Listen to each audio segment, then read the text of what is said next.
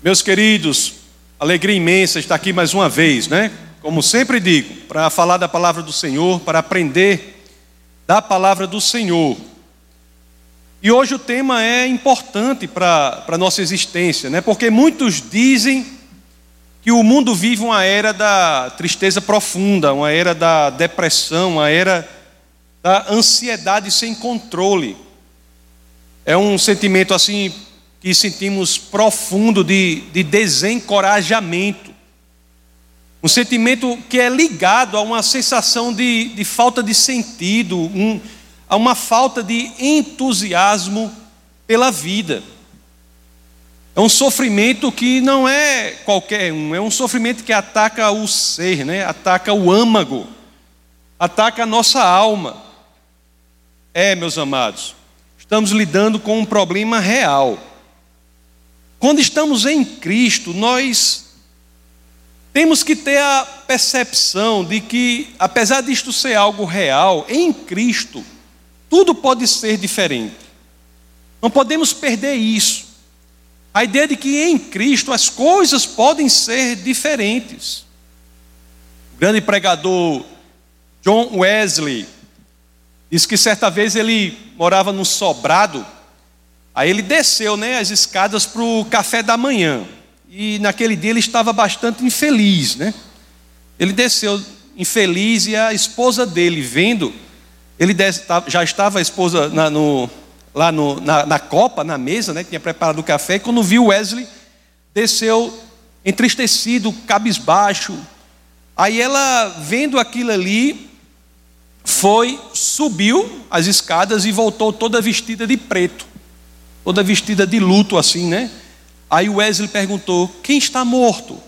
Aí ela respondeu: Deus. Aí Wesley gritou: Não.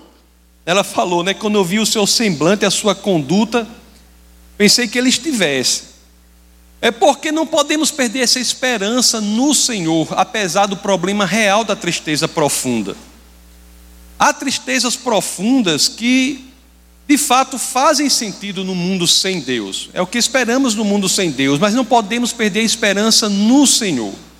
Para entender essa lógica de forma mais adequada, é que nós vamos conversar sobre o que é preciso fazer para vencermos a depressão. E o, o assunto é com base no texto do nosso bate-papo de hoje, que nós estamos na série sobre o livro de Salmos, capítulo 100 e 19. E eu já falei para vocês que o Salmo 119 é conhecido como o alfabeto dourado das Escrituras. É um livro poético belíssimo. Quando você lê o Salmo 119 em hebraico, eu já disse que tem blocos de oito estrofes. Cada bloco de oito estrofes em hebraico, o primeiro começa com a primeira letra do alfabeto hebraico, o segundo com a segunda letra, o terceiro com a terceira letra e assim sucessivamente. E hoje vamos ler o bloco de oito versos que começa com a letra Dalet, que é Salmo 119, do verso 25 ao 32. Então vamos nos expor, nos colocar, abrir o nosso coração para a exposição da palavra que está no Salmo 119, do 25 ao 32. Então já gostaria de ler com vocês o primeiro verso do texto base do nosso bate-papo de hoje, que é Salmo 119, verso 25. Assim dizem as Escrituras: Agora estou prostrado no pó, preserva a minha vida conforme a tua promessa. O salmo, o, o bloco Dalet começa assim, né? Agora estou prostrado no pó. É, meus queridos, há vales, né? Depressões nessa caminhada da vida. A tradução Almeida traz assim: A minha alma está apegada ao pó, a minha alma apega-se ao pó. O salmista fala de um estado da alma. Não é uma tristeza comum, mas conforme eu disse, é algo que é proveniente lá de dentro, não é proveniente do âmago. Ele está se sentindo que está apegado ao pó, tudo está apegado ao pó, está sendo levado para baixo, está sendo levado para o chão, está sendo levado para a terra. Está, é o estado do homem, genuinamente, não é? Que está fora de Cristo. É o estado do homem que é formado da terra. Vamos ver o que Paulo, o apóstolo Paulo, fala aos Coríntios, na primeira carta aos Coríntios, capítulo 15, versos 47 a 49. As Escrituras dizem assim: O primeiro homem formado da terra é terreno o segundo homem é do céu. Como foi o primeiro homem, o terreno, tais são também os demais homens terrenos. E como é o homem celestial, tais também os celestiais. E assim como trouxemos a imagem do que é terreno, devemos trazer também a imagem do celestial.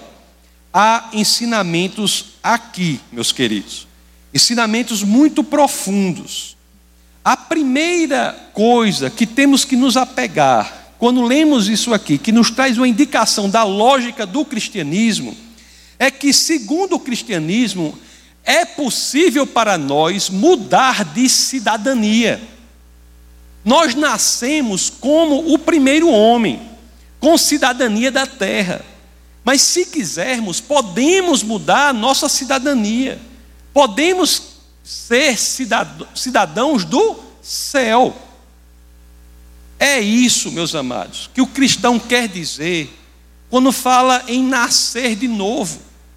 Nascer de novo é deixar de ser homem da terra, cidadão da terra e viver conforme a lógica da terra e aderir a uma nova cidadania, ser cidadão do céu e aí experimentar uma nova forma de viver. Isso, meus amados, adquirir uma nova cidadania, cidadania do céu, é o que nós cristãos chamamos de entregar o senhorio da sua vida a Jesus Cristo. Mas o que tem, você pode perguntar, né? O que tem a ver o salmo, né? O salmo escrito esse escrito por Davi, escrito há dez séculos antes de Davi, é, escrito por Davi há dez séculos antes de Cristo, o que isso tem a ver com o nosso Senhor Jesus Cristo? Como é que o Salmo, escrito dez anos antes de Cristo, tem a ver com Jesus Cristo? Para por meio dele, nós podermos dizer que podemos abandonar a cidadania da terra e sermos cidadãos do céu, e a partir daí passarmos a viver uma nova lógica aqui na terra. Meus queridos, tem tudo a ver.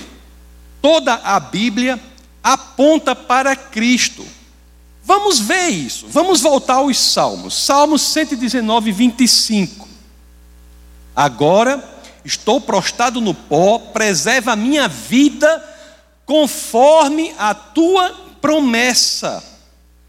Já vimos que há aqui o reconhecimento de uma situação do homem sem Cristo, prostrado no pó.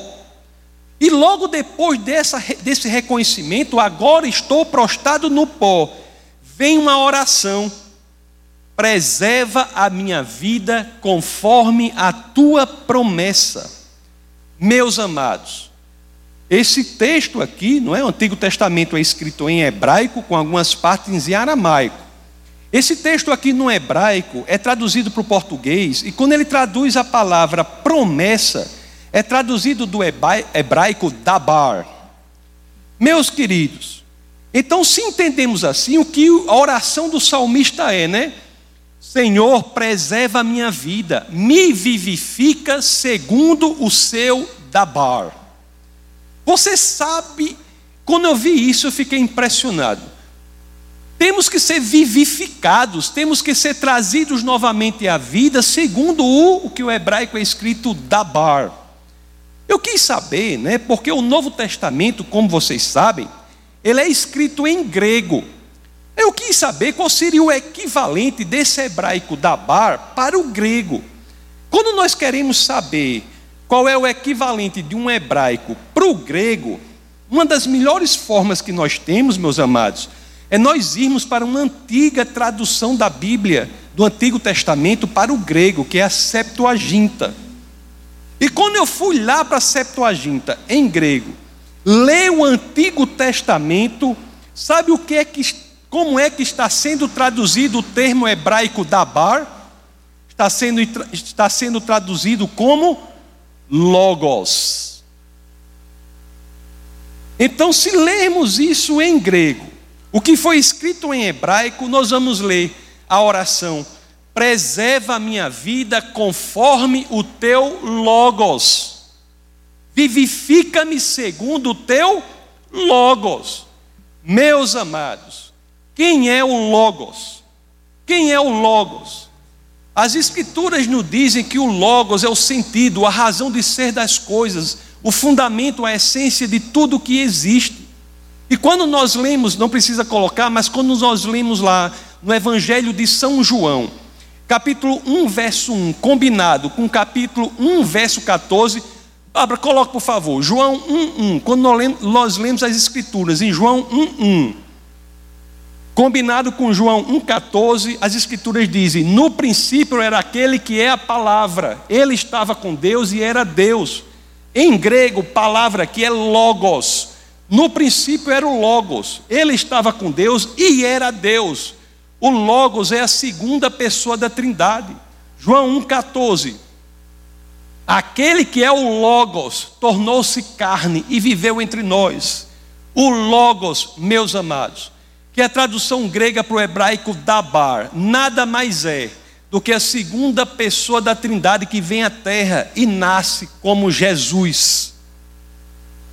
Na depressão, as Escrituras dizem: a saída é a seguinte: devemos nos vivificar segundo o Logos, devemos nos vivificar segundo Cristo Jesus. Esta é a oração do rei Davi, não é, meus amados? E sempre foi assim que as Escrituras se pronunciam sobre como verdadeiramente podemos nos sentir vivos de novo podemos renascer, nascer de novo, por meio do Logos, por meio de Jesus de Nazaré. Lá no Evangelho de São João, capítulo 10, verso 10, as Escrituras dizem isso claramente. Dizem assim: o ladrão vem apenas para roubar, matar e destruir. A especialidade do inimigo das nossas almas, qual é? Roubar, matar e destruir. Aí Jesus diz: Eu vim para que tenham vida e a tenham plenamente.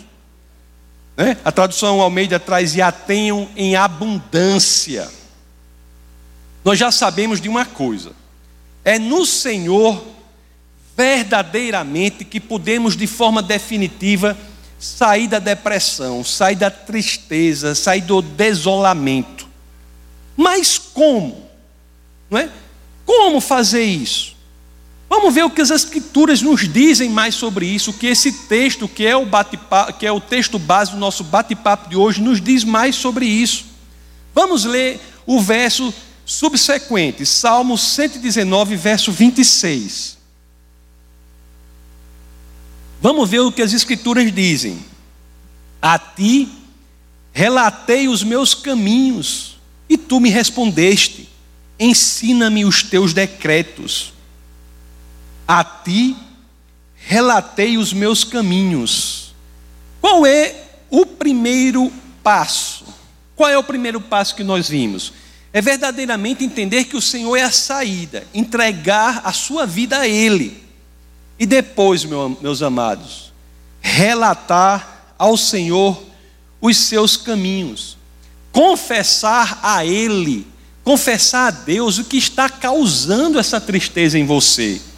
Confesse, converse, relate ao Senhor no escuro do seu quarto, numa situação pessoal com o próprio Criador dos céus e da terra. Vá para Ele e diga: Pai, a causa da minha tristeza é esta. Confessar para Deus, relatar para Deus, meus amados o que há de mais obscuro na sua vida, os caminhos mais secretos dos labirintos da sua mente. Se você expõe isso ao Senhor, as Escrituras dizem que isso trará vida para a sua alma. Procure, examine. Ingresse num projeto importante do escrutínio de si mesmo, para você saber o que está causando o sofrimento e a tristeza, e diga isso ao Senhor. A confissão ao Senhor, meus amados, é um remédio poderoso contra algum orgulho que a gente possa ter, alguma vaidade que a gente possa ter. Você pode até me perguntar assim, mas pastor, me diga uma coisa. Eu vou falar para Deus a causa da minha depressão, da minha tristeza, mas Deus já não sabe, não? Deus já não sabe, não? Sim, meus amados, Ele sabe. Mas deixe-me eu perguntar uma coisa para você. Que Ele sabe, eu sei que sabe, da causa do seu sofrimento. A minha dúvida é se você sabe a causa do seu sofrimento. Se você sabe a causa da sua depressão, a causa da sua tristeza. A sua confissão, a sua conversa com Deus não é para que ele saiba, mas na realidade é para que você saiba, para que você descubra qual é a causa de todo este sofrimento, por que está passando.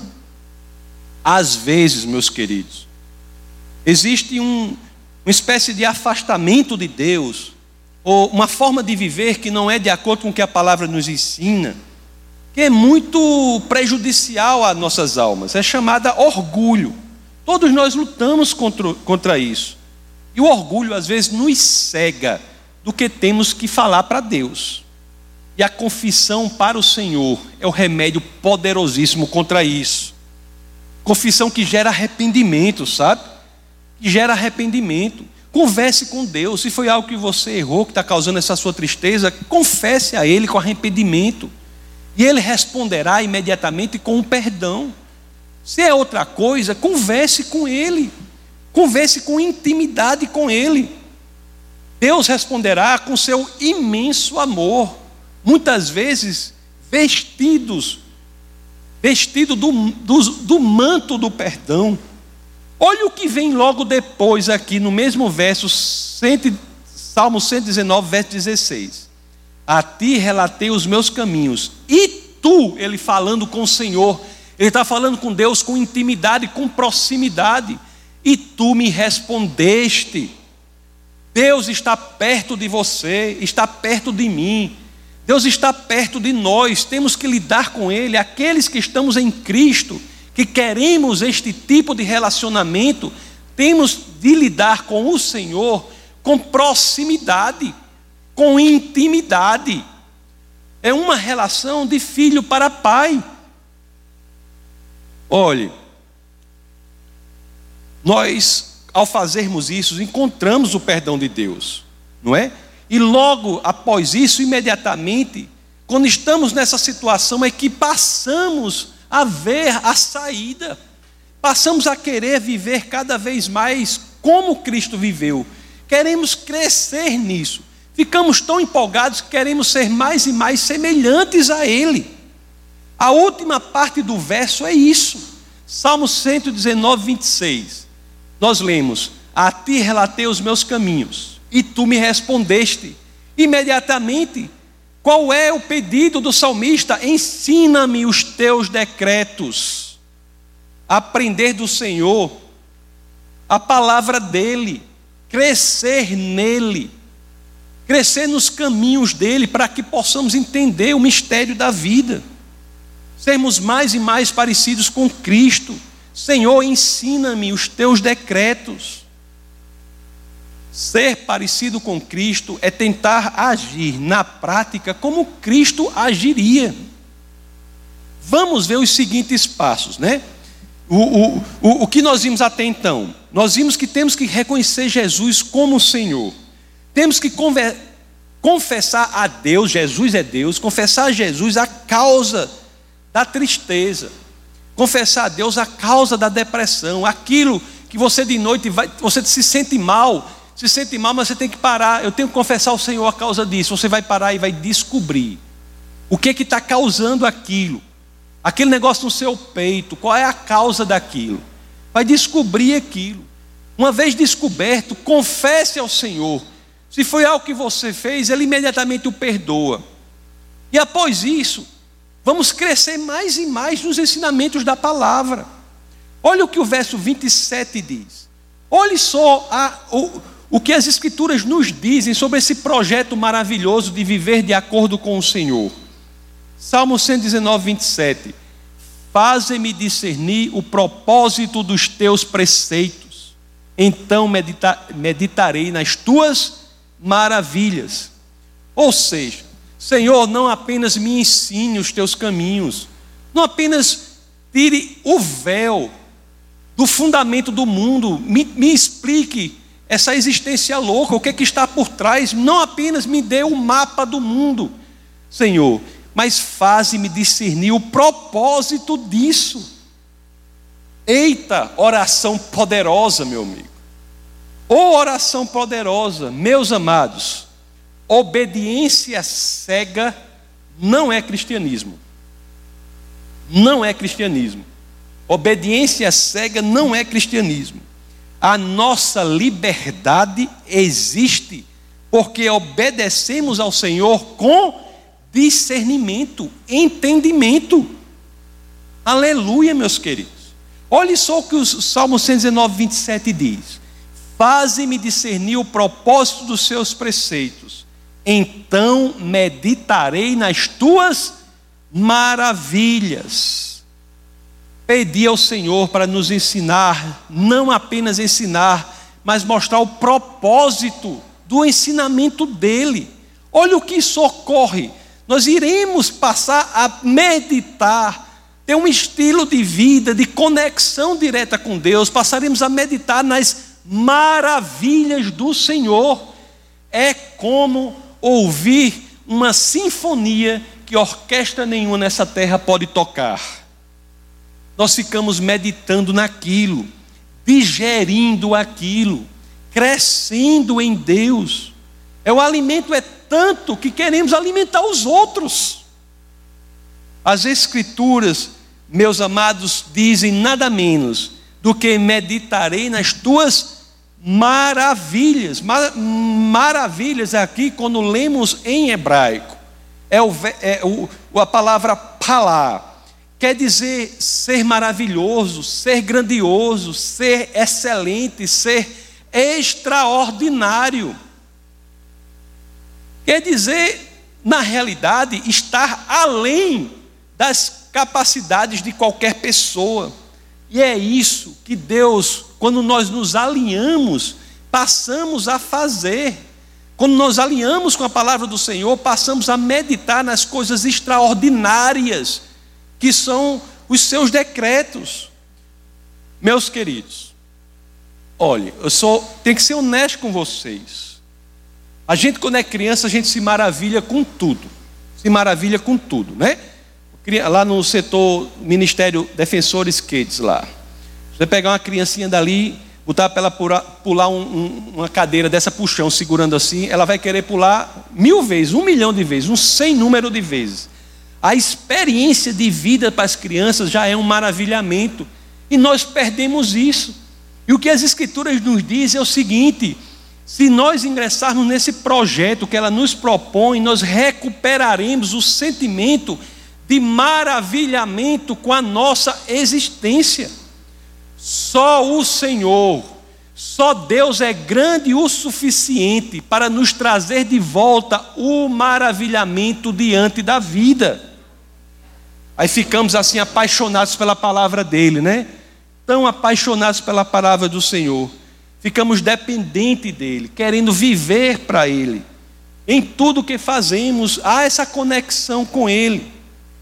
Meus queridos, vimos o que? Temos que reconhecer Jesus como o Senhor. Temos que confessar, conversar com Ele sobre a causa da nossa tristeza, a causa da nossa depressão. Temos que querer crescer mais e mais nos ensinamentos da palavra do Senhor. E temos que querer colocar em prática esses ensinamentos, obedecendo a Deus, não de outra forma, mas com entendimento. E por fim, isso nos levará a uma vida de meditação nas maravilhas do Senhor, um estado de vida que não é alcançado em nenhuma outra experiência. Você deve estar me perguntando, O pastor está dizendo aqui um mapa aqui, um caminho aqui, mas você deve estar perguntando, é porque ele não sabe como eu estou? Ele está falando ali, mas ele não sabe como eu estou. Eu estou aqui que só caldo de. Como é um caldo bem fraco? Caldo de batata que fala, é? Estou aqui que só caldo de batata. Estou fraco aqui. Estou fraco. Não vou conseguir fazer nada disso. As escrituras de tão sábias que são, né? Entendem esse estado em que o ser humano pode se encontrar. Não é? é por isso que elas já trazem alguns aprendizados que são essenciais para o sucesso desse projeto. E talvez, meus amados, na lógica do cristianismo, um dos aprendizados mais importantes que existem é devemos aprender a sermos fortes na nossa fraqueza.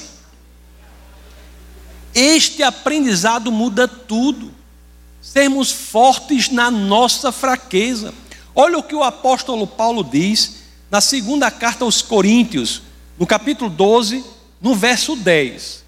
As escrituras assim dizem: Por isso, por amor de Cristo, regozijo-me nas fraquezas, nos insultos, nas necessidades, nas perseguições, nas angústias, pois quando sou fraco é que sou forte.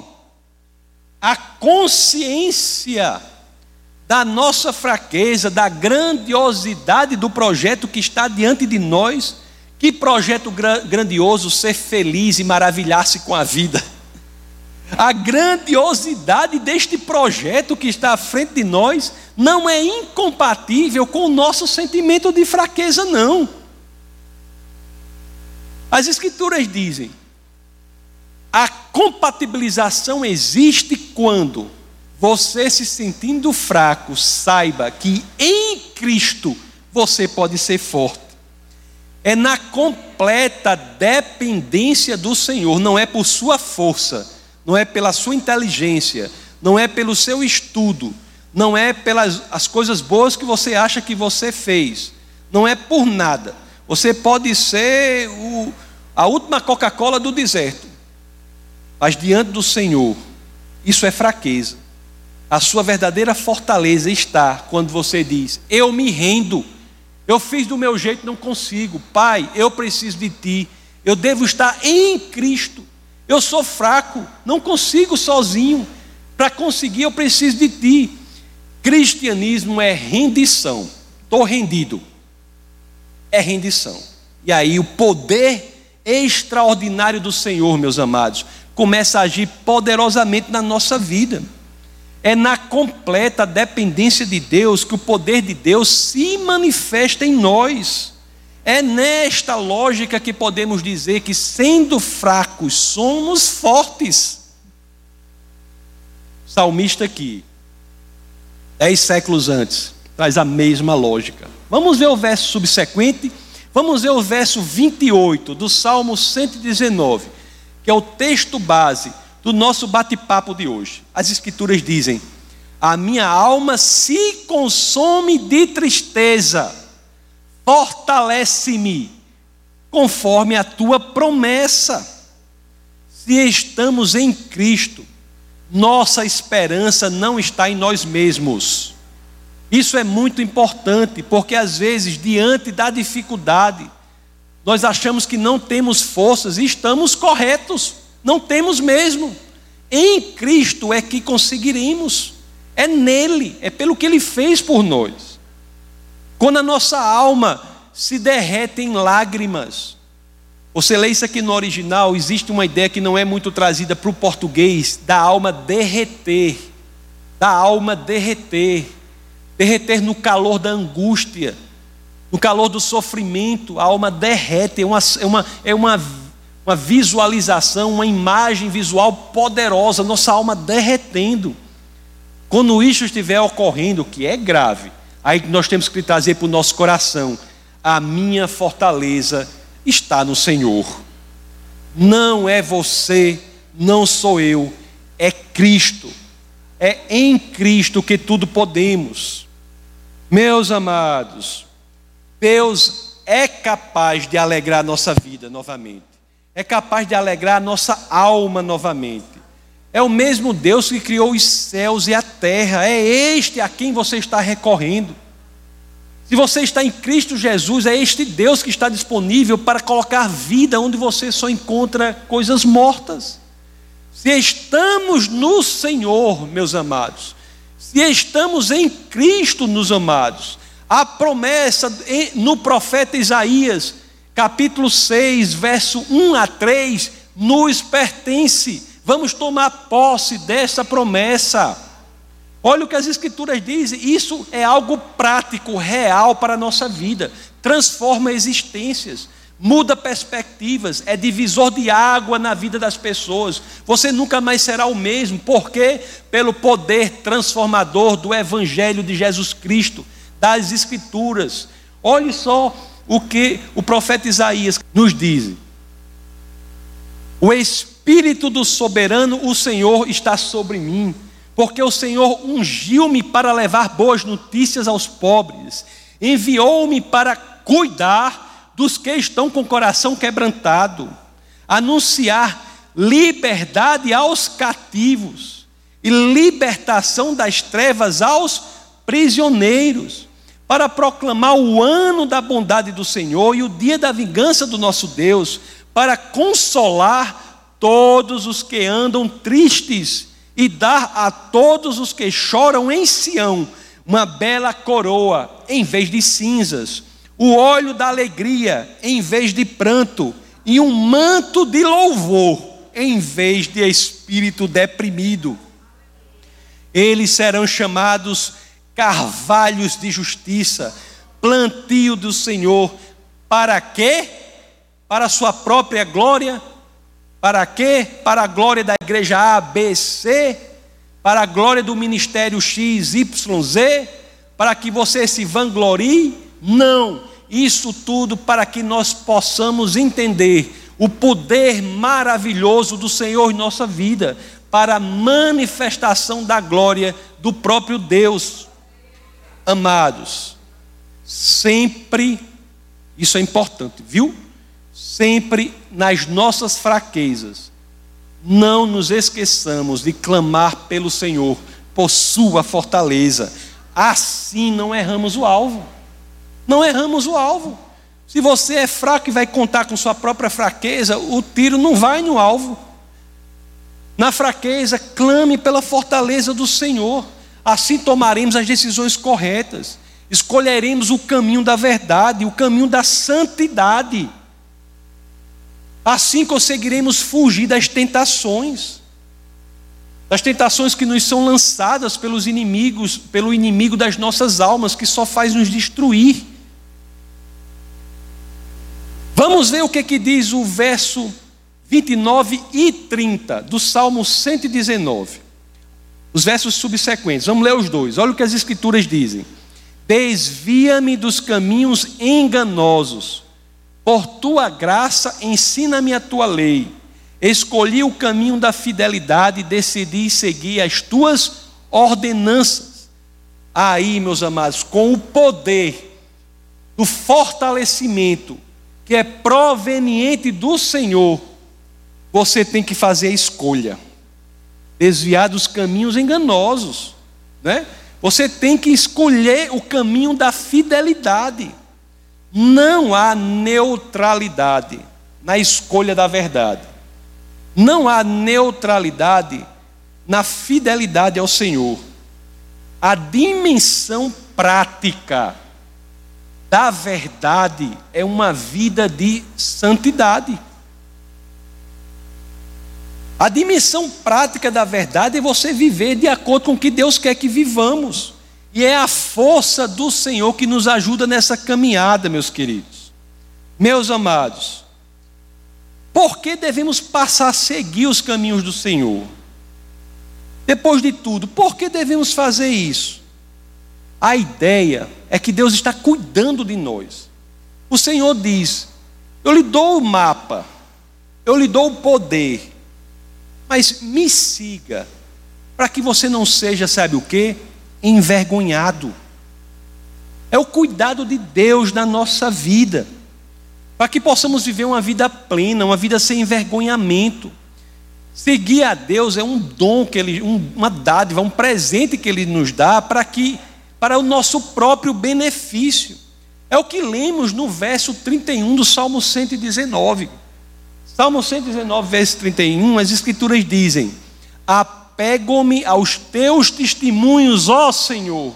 Não permites, não permitas que eu fique decepcionado. Decepcionado aqui é do, do hebraico bush, que quer dizer é, mais do que decepcionado, quer dizer envergonhado. Envergonhado, ele está dizendo: siga os meus caminhos para que você tenha uma vida plena, uma vida farta, uma vida alegre. Você não seja envergonhado. Aliás, eu creio que se nós colocarmos na tradução Almeida, é, os 31, 119, a tradução Almeida, poderia colocar, por favor? Apega-me aos teus testemunhos. Não, ah, Senhor, não seja eu envergonhado. Uf, o que ele está dizendo é, meus amados, depois de tudo que ele faz por nós, devemos seguir o Senhor. Sabe por quê? Porque o fruto que nós colheremos se formos desobedecer a Deus é um fruto que nos envergonha, é um fruto azedo, que é chamado envergonhamento de nós mesmos. Mas quando nós obedecemos ao Senhor, entendemos essa lógica e dizemos: eu vou seguir o caminho do Senhor, eu vou viver plenamente essa vida, com essa liberdade, obedecendo com entendimento, obedecendo com compreensão, aí sim é que nós experimentaremos a sensação mais sublime de liberdade aqui na terra. É o verso 32. Olha o que Salmo 119, 32 diz: Corro pelo caminho que os teus mandamentos apontam, pois me deste maior entendimento. Coloque, por favor, a tradução Almeida, que neste caso é melhor. Olha o que a tradução Almeida diz, desse último aqui, né? Do, do verso 32 do Salmo 119: Percorrerei o caminho dos teus mandamentos quando dilatares o meu coração. Algumas traduções dizem: quando me alegrares o coração. Olhe as Escrituras como são incríveis. Olhe as Escrituras como são incríveis. Como foi que nós começamos o bate-papo de hoje? Qual foi o primeiro verso que nós lemos no bate-papo de hoje? Foi Salmo 119, verso 25, que dizia assim: Agora estou prostrado no pó. Como é que o texto base do bate-papo de hoje termina? Quando me alegrares o coração. De prostrados no pó, há alegria no coração. Essa é a proposta do Senhor, para que sigamos, saiamos de uma vida miserável, de ligação com a terra, para uma vida de cidadania do céu, em que tudo é diferente. Meus queridos, a síntese, a síntese é: não perca a esperança, Deus pode nos resgatar, Deus pode e quer nos restaurar. Deus pode e quer nos dar uma nova vida. Isso é algo real, isso é algo prático, isso é algo transformador. Reconhecendo o Senhor como Salvador, confessando, conversando com Ele sobre a causa da nossa tristeza, querendo crescer mais e mais nos ensinamentos da Sua palavra, colocando em prática os ensinamentos da palavra dele, obedecendo a, a elas, a essas palavras, com entendimento levando uma vida de meditação nas maravilhas do Senhor. Assim é que aprenderemos a ser fortes quando somos fracos e encontraremos a tão procurada alegria no coração. Tem uma enfermeira que era enfermeira psiquiatra chamada Peg Des Neuer. Ela ela escreveu um livro chamado assim, sabe, é, em silêncio nunca mais. Era Silent No More. Em silêncio nunca mais. Ela narra a história de uma de uma uma paciente chamada Wanda nesse livro, Wanda. Wanda tinha 66 anos e ela sofria com uma depressão crônica. Wanda. Esse livro ela narra essa história real da vida dela. E, e, e Peg, a enfermeira, visitava Wanda toda semana. Um dia por semana ela visitava lá e visitou durante seis meses e houve progresso na saúde dela. Ela melhorou bastante, sabe? Mas ela sabia que, Peg sabia que Wanda precisava ouvir do Senhor. Estava melhorando, sabe? No tratamento. Os tratamentos médicos são de Deus. São de Deus. Né? Deus usa os médicos. Mas existem situações que só o Senhor, só a transformação, o renascimento resolve, né? Então, ela sabia que precisava ouvir do Senhor, né? Wanda precisava ouvir do Senhor e, e não dizia, porque na profissão lá ela não podia falar do Senhor para paciente na casa dela, né? Mas acontece que essa paciente Wanda mudaria isso na vida da enfermeira Peg essa postura dela. Porque um dia, Peg chegou na casa de Wanda, como de costume, tocou a campainha e ninguém atendeu. Então ela tocou novamente, ninguém atendeu, então ela tentou abrir a porta e viu que a porta estava aberta. Ela entrou e procurou, foi até o quarto, e quando chegou no quarto, viu o corpo de Wanda morto. Estava morta, na cama, e sobre a mão dela, na mão da, de Wanda, tinha um bilhete. Então o bilhete dizia assim: Querida Peggy, me perdoe. Eu tentei tudo o que você me falou, mas estou exausta. Por favor, me perdoe. Nesse momento, Peggy começou a chorar, né? Chorou muito, porque embora tivesse feito tudo o que era preciso, a medicina, o que a medicina dizia, tivesse visto progresso ali, mas ela não foi ali, ela não falou da mudança de vida, da transformação. Ela não falou do nascimento de novo para ela, ela não falou do que Jesus poderia fazer, né? E aí ela escreve no livro, pega e escreve. No livro assim, né? Ela diz a oração que ela fez a Deus. Ela fez assim: pega e orou, Jesus, eu dei a ela o melhor que eu tinha, mas era apenas a minha maneira de fazer as coisas. Não falei a ela sobre o Senhor. Não ensinei a ela os caminhos do Senhor. Então, depois dessa oração, assim, Pegue sentiu o conforto de Deus, né? E prometeu a ele que nunca mais perderia a oportunidade de falar dele. Meus queridos, é o papel da igreja. A igreja tem realmente de enfrentar os ataques que os inimigos do, das nossas almas fazem as pessoas. Então é o papel da igreja dizer que somos totalmente favoráveis aos tratamentos médicos, sabe?